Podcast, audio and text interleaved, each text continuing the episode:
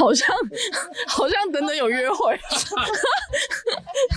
拜，就这样子，我们就不啰嗦了，这样大家还想说啊，下次下次还有什么可以听。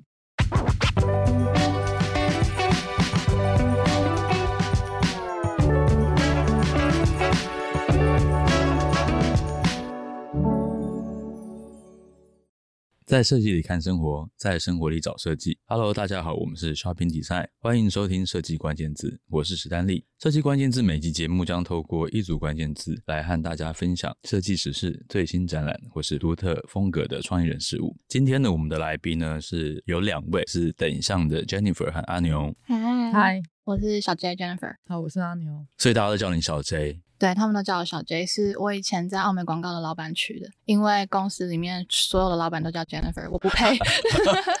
所以要 OK，有时候有很多 Jennifer，超多 Jennifer，总经理、创意长，我只能叫小 J，就习惯了。那阿牛嘞？因为我姓刘，小时候大家就把刘跟牛搞错，刘牛牛，直接变成牛，直接变成牛，然后就一直叫到现在，所以他跟着我大概十几二十年了吧。是用花莲人吗？地图炮，太赞哦！不好意思，这样花莲社团要 Q 一下。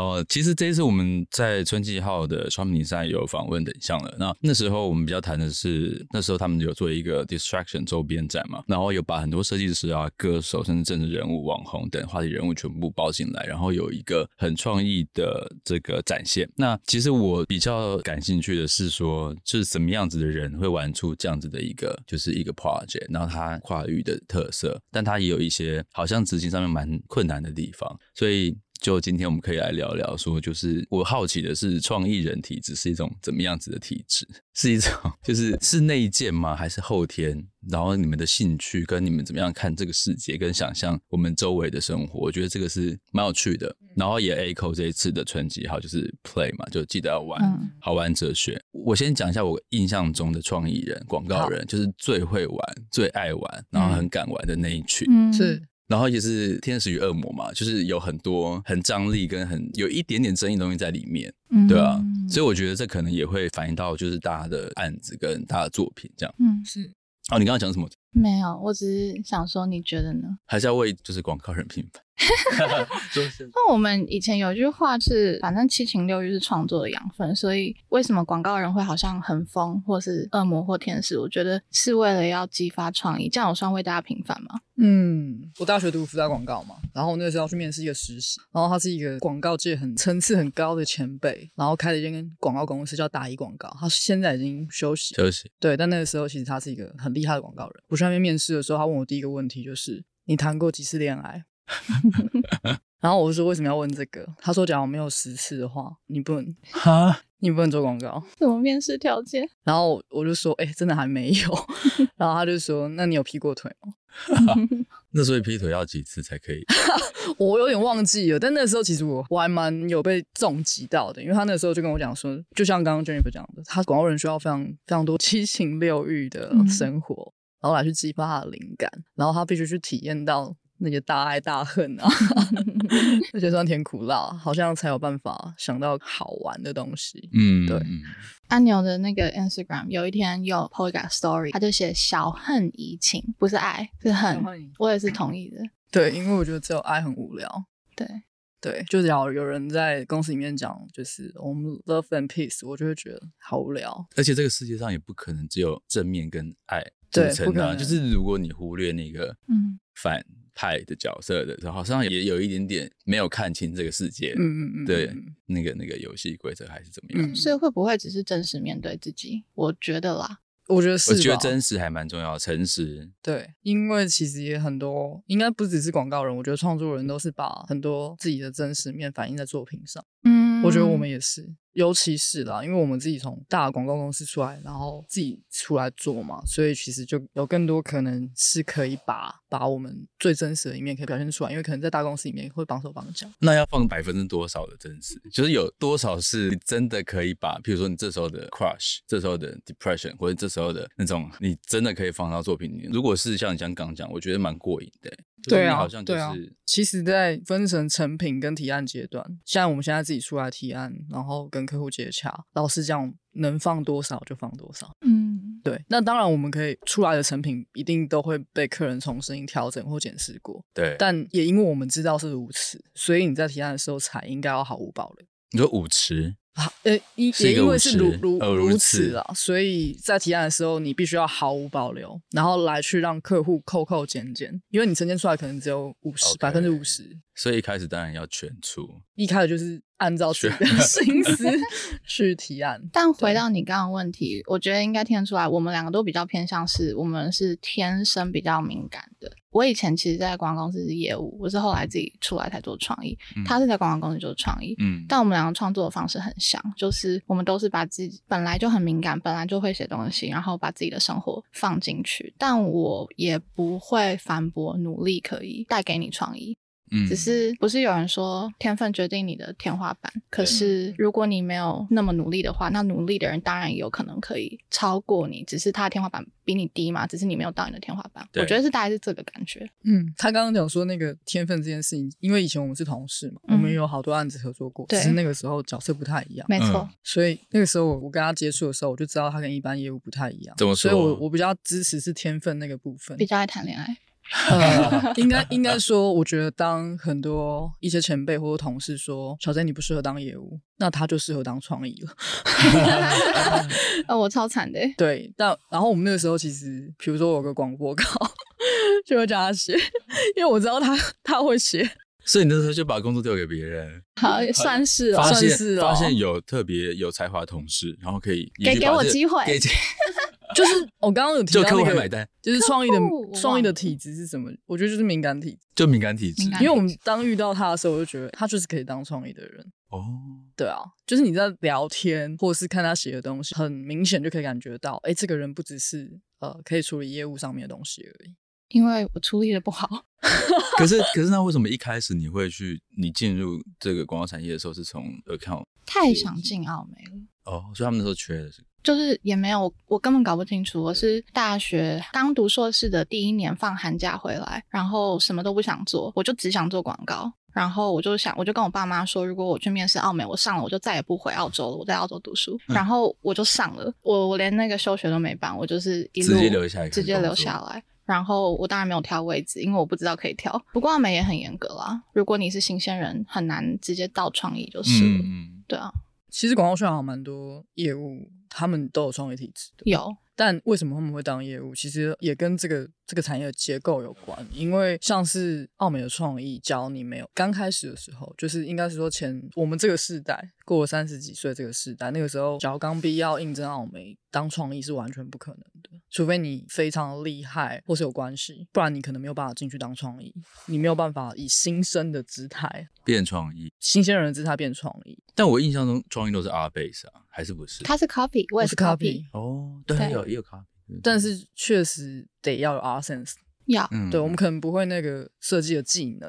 可是，其实当创业应该都要有 R sense。哎，但我在这里想要喊话，啊、就是因为我自己就是从业务转创意，然后我觉得，嗯，反正应该是说从业务出身的人可能会被压制住，就是会以为自己是不能当创意的，因为我们永远都都被教导的就是说，我们只能够管客户的产品是什么，他的产产品力是什么，有没有到位。所有跟创意方向有关的东西都不是我们能够决定的，必须要交给创意。所以好像是人脑天生被限制了，说那你不能够去觉得你有那个才华或天赋。那出来了以后，我花了大概三年到五年的时间才慢慢找回自信，甚至我会一直问他说：“你觉得我可以吗？”嗯，或觉得很没有自信。那我不知道有谁会听到，但是 如果是现在不是在你最想要做的那个位置，可是其实你是想要做创意的，嗯，业务人员或策略人员的话。就是你要相信自己，其实创意这种东西是很天生的，有就是有。那你你刚刚讲到就是有敏感的体质嘛？那怎么样检视自己是不是有对哪些部分特别敏感？就是那个敏感是在于什么？我觉得比较比较简单一点讲，就是那个脑补的程度。嗯，当你看到一个画面，或是看到一句话，然后只是一瞬间，或在路上，然后或听到别人说一些什么，你可以脑脑补它到什么完整的地步？就是一个一个牵手的画面，你可以完整到一个故事吗？对，那个联想性了，然后所以才会说那个敏感体质。老实说，对我们带来就是其实蛮多愁善感的。我认识的蛮厉害的创业人都是这样子，因为我觉得我们的感官被放得很大，所以不管是开心或是不开心，都会也被放得很大，它就很容易变成生活中的情绪。但是刚刚有讲到，那个情绪就是灵感的创作来源。嗯嗯，我刚本来想说，不然我念篇日记，但后来觉得 太私密了。那你念那个日记的前两句好了。可以啊，我是随便找一篇。现在我们现在好像什么深夜广播节目，深夜食堂。哇，很害羞哎，但真的就像他说的，就是真的没怎样。但就是可能我我有一天晚上刚好在听 Spotify，然后那个 playlist 叫做嗯什么最怕 rapper 唱情歌，哦、嗯嗯，然后我就写哇，凌晨三点零五分，有时寂寞，有时平静的夜，听着 rapper 唱情歌，心烦意乱想着你，属于或不属于我们的未来，我就念到这。就是其实很多，但就是我觉得是创作人很尝试痛苦的时候才有灵感，嗯，过得太好就就是会推不出新东西，而且就是你可能比较逃避你比较辛苦的心路历程，如果你逃避了，也许它就会变成你粉饰太平。我觉得还蛮蛮多人容易有这个习惯动作哦，对，嗯，但他也可能他本身也没有需要创作吧，但是或者是觉得说，哎、欸，在创作的过程中那个太辛苦的部分我不想要，对。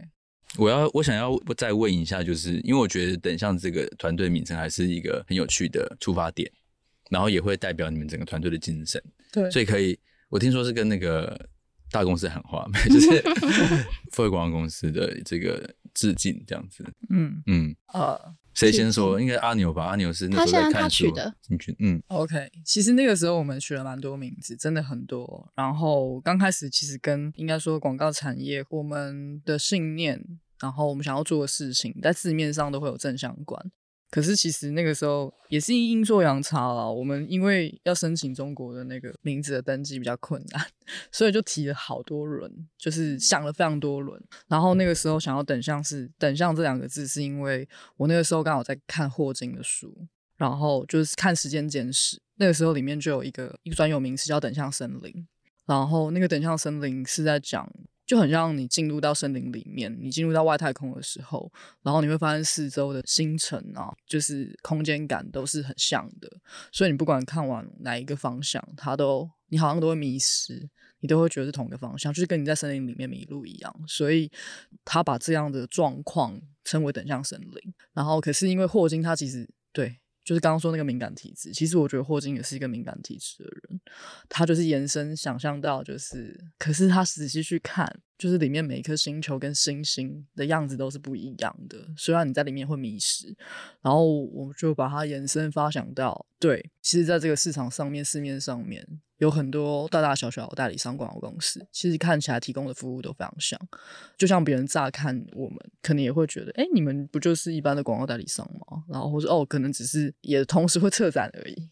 但其实里面我们还是有很多不一样的地方。我相信每间公司都是，所以我也会希望那些走进这个。迷雾森林里面，或者这个广告宇宙里面的人，就他可以看到等向很不一样的地方，所以我们把公司的名字取作等向。嗯，英文就比较直接一点。对，对我们叫 DAN 其实是因为我们因为想了好多，哦，我们本来是想要叫 Yukan，就是日文是预感，然后也是羊羹这样子。那时候我们觉得很符合等上的特质，就是看起来很平凡，但咬下去很惊艳。嗯，但是呢，我是有一个共同创办人在上海，他一听他就说：“哎，我没吃过羊羹，可不可以再想一个？”我们已经很痛苦了，我们就倒坐在中山区的咖啡店，然后阿牛就突然说。不然就叫等上，就是等向等上一个谐音，一个谐音，一个谐音。对，因为我那时候第一次在新闻稿上面看到 Danny，我想说谁是 Dan，谁是然后就是想说，对，就是要找那个，但其其实没有这两个人，完全没有，就是小 J 阿牛、小八没有，我们有很多人，还是还是后续会出现。隐藏角色、嗯、不不排斥，不排斥 啦。但是其实后来就觉得说，电影上蛮好的，好的因为对因为就是广告公司通常都会有一种英雄主义，会有阶级制度无形的，然后会很崇拜谁谁谁，嗯，然后甚至说创办人的名字就是就是广告公司的名字。但是我们希望可以突破这件事情，对，每个人都很平等。我们这里没有 Dan 没有 Sean，可是没有英雄主义，可是每个人都可以一起共同创作。也会延伸到为什么我们想要喜欢跟外面的人合作。嗯嗯嗯，对，像刚刚说，像跟 Four A 致敬，像奥美是就是 Ogilvy and Mather，嗯，对，然后像台湾有很多广告公司，对，台湾广告公司刚刚说就是以名字，像吴氏广告，可能就是老板姓吴。哎、嗯欸，我们这集录完以后，没有没有没有，但但是大家都很棒，就是一个 没有就跳出来做啦，怎么样？也不会回去啦，就做自己的事嘛，对啊，对啊，我觉得蛮好的，一个选择啦，我觉得是选择，嗯、对啊，嗯。然后那时候，因为就是采访大家的时候，那时候是那个春季号的好玩哲学嘛。然后我我其实那时候也蛮好奇，就是因为我自己之前有一些代理商的经验，然后我就想说，那每就就像你讲的，每个人提供每个公司跟单位他们提供服务，其实都是运用一套就是模组嘛。嗯。很多人会使用模组，就是现在有什么工具，赶快拿来组一组，然后 推出 A B C D E 方案。嗯。那你们觉得你们可以玩的，就是和别人不一样的地方在哪？嗯，就说实话。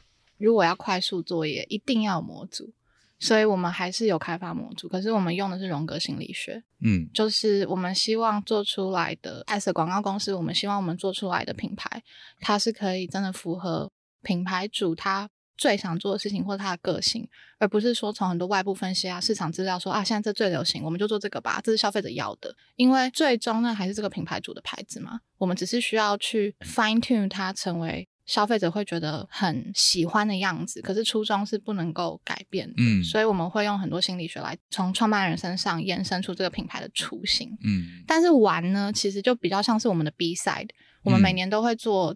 自己想做的事情，我觉得这是等下还蛮坚持的一件事，不希望大家嗯、呃、每个人 as 创作者这件事情会被泯灭，嗯嗯，所以我们每年就是会大家一起想一件事情，然后一起做，就未必那么市场性或是商业性不一定，可是不一定。要一定要觉得大家觉得好玩，然后也要玩出一个东西，对对对，嗯，让大家有工作的热情。对，还蛮重要的。所以，譬如说那个东西是自己的 project 的时候，你会一直放在心里，就是脑袋中一直有好好多选项吗？还是说到时候再想？就是譬如说，下一问你说好，就是周边展结束之后，你想要玩什么？会有这个预备名单吗？还是他有吗？我有，你好，你好像随时都有哎、欸。我我只要搭车，就是或手机没电，我就会开始想。有，我有今年想做的事情，但是有二零二有新的了。有想做，但还不确定，还没有通过大家的关卡。Okay, okay. 我们大家会讨论。对，我想要做有点类似虚拟 KOL 或者虚拟明星。嗯，嗯也许找唱片公司合作，然后真的推出就是虚拟爱豆。因为我自己本身对于偶像文化很有兴趣。对啊，这是我。然后我也觉得这个是作为一个比较偏向没有数据力的广告公司，能够跟未来靠拢最快的方式，因为我们懂人内容嘛。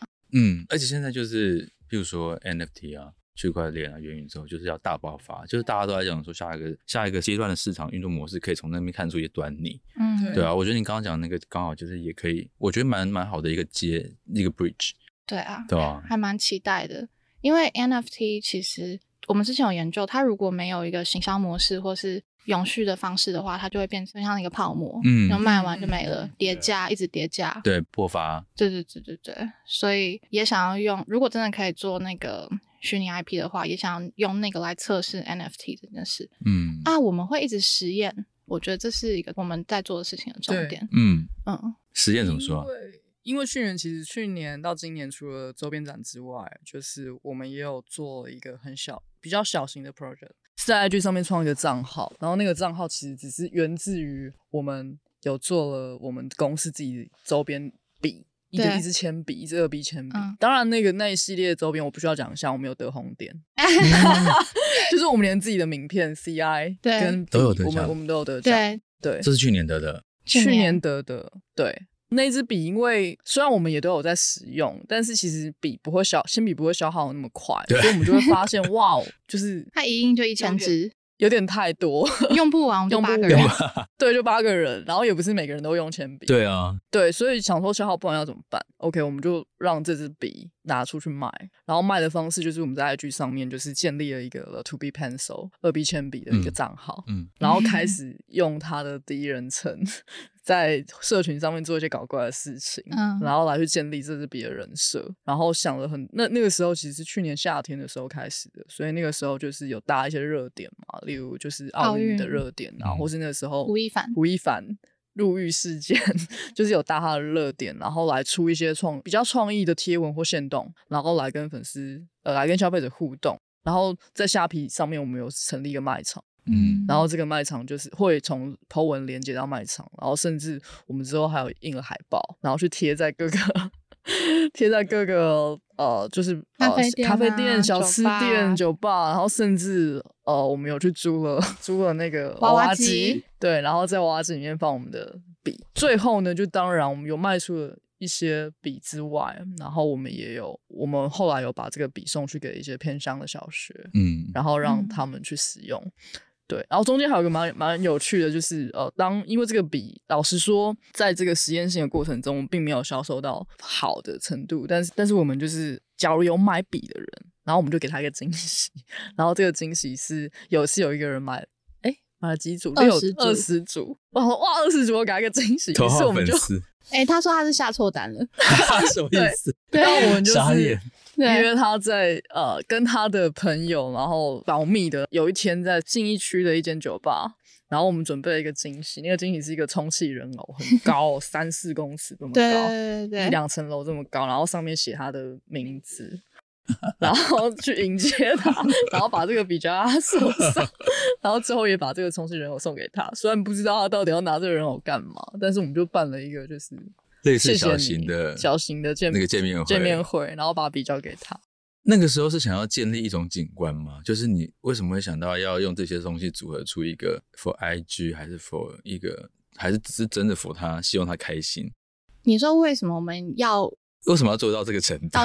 哦，哎，是因为好玩哦，这好玩吗？那我好玩，那我想分享。好，就其实煞有其事。我觉得它是从，它是一个过心路历程。他是从绑手绑脚，然后到真的乐在其中。嗯，一开始，因为我们其实一开始就想卖笔嘛，可是因为我们又是广告公司，我们就是很容易想太多。我们还帮他想了一整个生存路线，说一开始要给他一个很酷的人设，嗯，然后要先打造神秘感，然后中间才开始卖笔，然后最后才怎么样？可是发现这件事情在社群上根本就行不通，因为拖太长了，拖太长了。所以社群上面最好的时间就是那个区间是怎么样？就是不要像以前的我们做那些 plan，好像两三个月做一个主题还是怎么之类的，没有人会 follow 你。你可是很快，还是一次就要全出？如果我觉得我这次的经验就是，假设你就是一个卖要卖笔，你一开始就告诉大家你是一个卖笔的，你不要假装你是一支笔。然后对，到中间我们才开始跟热点，想要就是想要开始。Engage 对，然后哎，发现好像有用哦，然后我们才发现真正的做法就是赶快告诉大家，哎，我们真的是要卖笔，我们就开始用各种各种方式卖笔。嗯，他刚刚讲的那个说为什么要什么到给人家充气人偶啊，然后甚至第一个跟我们买笔的有红布条啊，他都是为了加强卖笔这件事情，okay, 然后让大家很有印象。对，然后我们就是觉得有一点没关系啦，反正这就是一个社群 account，想做什么就做什么，根本没差，我们就就开始疯狂了。对，就是想出什么就出 什么。对，因为到最后其实也不会有人真的 care，就是名账号就是这样，就好玩就好。对，因为名账号应该是没有什么所谓脉络这件事情嘛，不需要嘛。不需要。你就是在每次出手的时候有一个很明确的目的或是形象，就他不会回去回溯说你之前做了什么，然后上上次你做了什么。嗯，对，比较不会，比较不会。后来我们就是也有也有在想说，假如是一个民营账号，我们要思考应该不是我们带了多少讯息给消费者，而是他到底看了这篇 po 文或这个账号，他收到的感觉是，他会有什么动作，他会有什么动作跟感受。要是我们要别人只是觉得他是一个很强的账号，还是我们其实不用这么神秘？就像刚刚小 J 讲的，我们就是一开始就说，哎、欸，我们就是要卖笔，我们用各种很荒唐、很迷的方式在卖笔。或许大家就会哦，一开始就理解说哦，原来这是一个卖笔的账号。嗯，我不会只期待它是一个迷因的账号。刚开始的时候，其实有蛮多身边的朋友，他可能会觉得哎，有点意味不明，嗯、你们到底在干嘛？可是意味不明的这个铺陈，是不是在以前的广告逻辑来说是合理？就是合理是，一定要有这个，一定要 cook 这个部分。对。然后后来，可是到现在的就社群时代，就是已经。没有耐心，没有耐心在等你 cook 的，对，没错，就是立刻给我那个即溶即食品或者那个微波加热就好。对对，除非你那个 cook 是有意义的，嗯，比如说像这次我们做周边展，我们的 cook 就是我们让创作者去告诉啊、呃，去问他的粉丝，他们想要他出什么周边商品，我们做了一个这样的问卷，哦，然后我们让所有人同一时间发了一篇一样的 po 文，就像 Fair Festival 一样。就好像有一件事情在社群上发生，怎么我 follow 的所有 KOL 都在用？对。那我们想要创造的是这个，我觉得这个这个 Cook 对于当时没有声量的账号来说，它就会是有意义的。嗯嗯。但如果没有，其实现在就是没有连接，你没有外部的连接，你没有所谓的 KOL 创作者，其他的人跟你互动，那你 Cook 什么都就是你自己啦。对。哦，讲到就是那个。连接 KOL 跟比较大有影响力的人事物好了，嗯，那我觉得就是当初是怎么样，就是找到一些，就怎么样选择这一些你们想合作的对象，在周边展上面，然后他们是不是后来都顺利那个 募资成功，还是有一些就是先先放弃？这可以讲吗？还是可以讲啊，可以啊，可以讲啊。嗯，我们当时其实是大家有开许愿名单，对，大家说我想跟谁谁谁合作，以及有很多是我们的亲朋好友。因为我们公司大概都三十二十几、三十几，大家都有一些累积的人脉，亲朋好友是一个很大的、很大的这次参展的动力。这样子，Okay. 当那些人稳定了以后，再来就是想要合作的人。就是上次聊天的时候，其实有说几乎没有人拒绝我们，所以我们到最后 其实有点困扰，那、嗯、怎么办？突然间变成这么多人，然后最后周边展二吗？不会，就是还做周边这件事情就玩完了。哎、欸，无法回答，我不知道哎、欸，除非有更好玩的。对，嗯，对，我不会想要它只是稍微的 plus，但我确实有想过优化，就是对对对，就是回答你刚刚问题是，当然没有每个人都成功，然后也当然有很多幕后的努力，这样子没有成功的创作者，有我们自己觉得非常遗憾的，因为我们觉得他的周边商品非常棒，可是这就是市场的考验，你没有办法反驳他。嗯嗯，那如果再给我们一次机会的话，我们其实有开检讨大会，可能会。集中在更少创作者，可是确定每一个创作者都是有目的，然后也知道他会成功，因为这样子的话，最后落地的东西会更完整。我们还是会追求完整性，嗯。可是要做一次，我们会不会觉得很烦？如果很无聊，我们也有可能。所以现在不知道答案。对，对啊，嗯。因为其实像刚刚小 J 说，不管我们要做什么，都是要所有人都觉得很好玩。对，这个好难哦，超难。但是我们每公司每个人都蛮有个性的，对啊。所以当当这次那个周边展大家都跃跃欲试的时候，我们就会知道啊，这个那这个东西可能可以。对，嗯。那那时候有特别想要连接设计圈吗？哎、欸，其实有，但但其实我们有设定 target。哦，也是有。这个 target 不是普罗大众吧？对不对？还是有一部分是？本来不是。本来想要打圈子内的人哦，对，我想起来了。对，本来想要打圈子内。最最最开始的目的是做一件小东西，小东西，然后 little thing，对，然后可以让业界知道有这间公司的存在。可是不知道为什么最后滚雪球，滚雪球，滚雪球就变成这样了。对，总之因为最后是与消费者互动，所以我们的对象反而也不是业界的人了。对对。但是我觉得有一个意，有一种意味是，我是跟消费者在沟通，可是这个声量同时打中了我们本来要沟通的题。哦，对，因为当消费者会讨论的时候，嗯，我相信业界的人，嗯，或是设计艺术圈的人，他就会稍微在关注这件事情。嗯嗯。所以是有意识跟无意识的综合体。当然，无意识的部分是像小巴，我们的艺术总监，他本身就跟比如说永贞啊，嗯、跟什么是认识很久的朋友。我跟钟颖是认识很久的朋友，所以一开始想就是想我们最亲近的人，那就是设计圈的人。啊、嗯，嗯嗯。那有意识的部分就是也知道这些人是有待被关注的。嗯嗯嗯。那他们当然会被关注，就会让圈内的人认识。毕竟我做指甲的美甲师，他也不知道聂永贞是谁，这样子。嗯，对。那你那后来，比如说你们手边的其他，上次有讲到那个月饼的案子嘛，然后刚刚有提到一个新的那个，嗯，糕饼，糕饼，对，他们就完应该是完全两两码子事了，就是你可能需要，比如说糕饼的那个 购买者，然后月饼的购买者，就是他们面目会不会是更模糊的？就是你很难去用什么样子的方式去把它。那是我们公司的 A side 嘛，我们真的在，就是我们有收入的工作。对，他们的面目会更模糊吗？以传统广告的标准来说，他们的面目其实不会，一点都不模糊，一点都不模糊。嗯，其实会更确切。对对啊，刚刚说其实我们的 target 当时在做这个周边展的时候，是要用这个 B side 去打到 A side 的客户。对对，我们做一个好玩的事情嘛，然后让 A side 的。Target 可以看到，可以看到，哇！我我们的能量很大，我们可以做的事情非常多。嗯，然后就像刚刚讲的，我们是在那个大理商的迷雾森林里面，很不一样的一个一个存在。然后确实也因为这个活动，有一些厂商、一些一些客户觉得啊，真的蛮不一样的。所以我觉得我们也也类似在用这个活动来筛选我们想要的客户是谁。对，所以我觉得是一个蛮好跟蛮聪明的做法，还说聪明，嗯、对，是一个蛮有效果的过程。就是如果以我们观察在，我我觉得看起来是一个。去年这个时候，就是在要开始准备周边展的时候，我们手上是几乎没有客户的，嗯，所以也才有时间做的，就是嗯，想说还是得做些什么吧。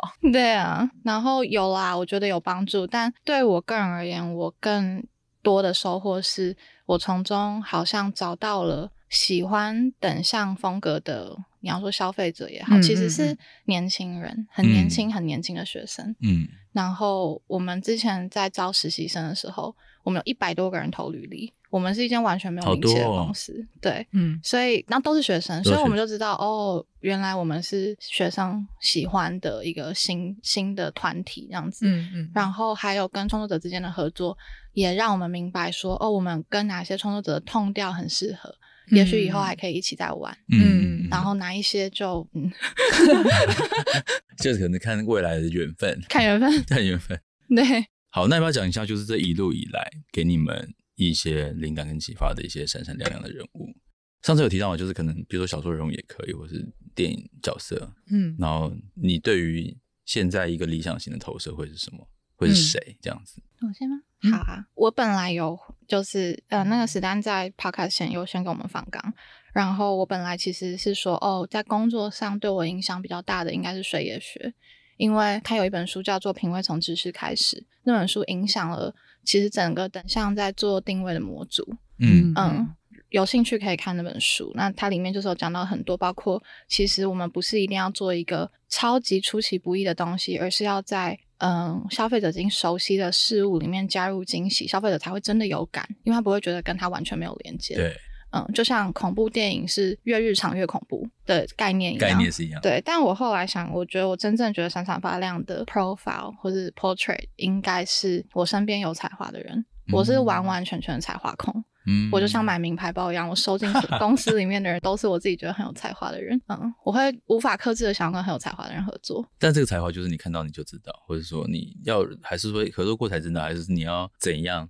你才会发现他的才华是这你要的，让你确定那个是。当然有一些个人喜好。OK，我对这也是蛮个人，对不对？对，像发现小巴士，他以前有一本很红的杂志叫做《Not Today》，在译文圈。嗯、然后我那时候在做一个案子，我就觉得我好想好想跟做这本杂志的人合作。嗯，然后我就间接的就是发现这个出版社，我就直接写信给他们。我都是这样，直接就是直接敲门，对，直接敲门猎人，对，跟叶总也是，嗯，就是。是忘记那时候是第一次金曲奖还是什么？那时候看我就是从那里面的 credit 找我喜欢的人，我都是因为你很早就在做这件事了。我超喜欢收集名单诶，我喜欢收集闪闪发亮的人事物。对啊，我是这样子。阿牛，呃，刚那个小 J 讲水野学，然后我觉得闪闪亮亮的人是那个他的好朋友小山薰堂。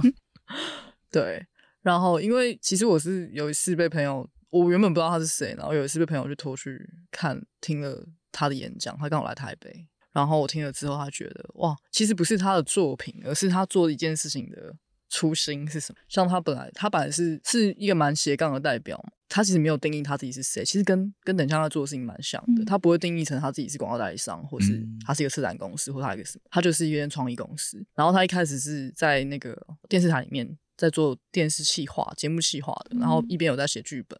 然后后来他一开始接触到广告行销这件事情，是因为他们电视台楼下的一间鳗鱼饭店要倒闭了。嗯，然后他心想说：“天哪，我在这边吃了好几年的鳗鱼饭，它怎么会倒闭？它超好吃的，我要救它。”那其实我没有接收到，应该是做广告的人都会介绍到客户一个有接收到那种客户是。他生意不好，我要把他救起来。其实有这种心情，有这个心情。可是他那个时候只是当下觉得，天哪，这个东西好棒，我不想让它消失，想要继续吃啊，想要继续吃，他就这么简单而已。于是他就去观察平常来吃的人是谁，嗯，然后他就发现，哎，这个菜单完全错了。他针对的是一般大众，可是其实最常去吃的是警察哦，附近巡逻警察，所以他就帮这个店开发了一个巡警巡逻警察专属的菜单哦，很快速可以使用的，然后可以。带走的。然后于是这间店就被救活了。然后我就觉得哇，好棒哦！他其实不知道自己在做广告，嗯，可是他确实是在做。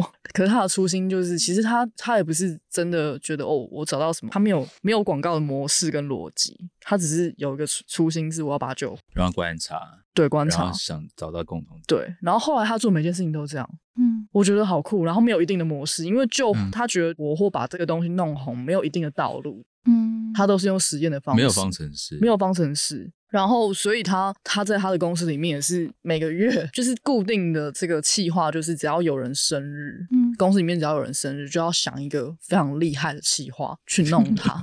这个就是他们公司自己的故事，我听过比赛 的比赛。然后其中有一个是他们创意总监，嗯、我我一定得分享，因为太好玩了。嗯、他们创意总监，然后艺术总监，然后一直想要跟香，我问是香奈香奈儿还是 Prada 啊？不是啦，反正就是他很他想要跟一个品牌合作还是干嘛？对对对对对，一个品牌合作，然后他们就想了一个一个方式去弄他，说哦，这个品牌真的要去和跟他合作，然后他就非常紧张，那个非常兴奋。然后后来其实他们他们还有推出。就是帮他计划什么商品要跟这个品牌合作，然后他都是觉得哇，要实现要实现，然后一直到生日那天跟他讲说，这一切其实都是骗人的。但是很厉害的是，他们做出来那个假商品。真的去百货公司成立了品牌，然后进柜了，因为他们做这件事情太认真了。因为你要骗过一个一个很厉害的创意总监或艺术总监，你一定得把一个东西做到非常真实。所以那个包包就非常真实，然后后来就厉害到他可以直接上柜，所以他们真的现在在百货公司有卖那个品牌，然后是他们自己公司做的。然后我就觉得哇。就是他其实真的没有一个脉络跟逻辑，嗯、他想的其实只是好玩。嗯，他做这个比赛的时候完全是好玩，然后无心插柳，然后就让公司有一个新的品牌，就是很认真的在玩，很认真的在玩好玩的事情。对，嗯嗯，很酷。所以我觉得他他是我心中就是很闪亮亮的存 在。对棒哎、欸，嗯，好，希望大家也可以找到自己心中真正觉得好玩、真正好玩的事情，嗯，然后找到自己心中闪闪亮亮的理想型。好，谢谢那个等向的小 J，还有阿牛进来和我们聊天，谢谢。那设计关键字，我们下次见，拜拜，拜拜。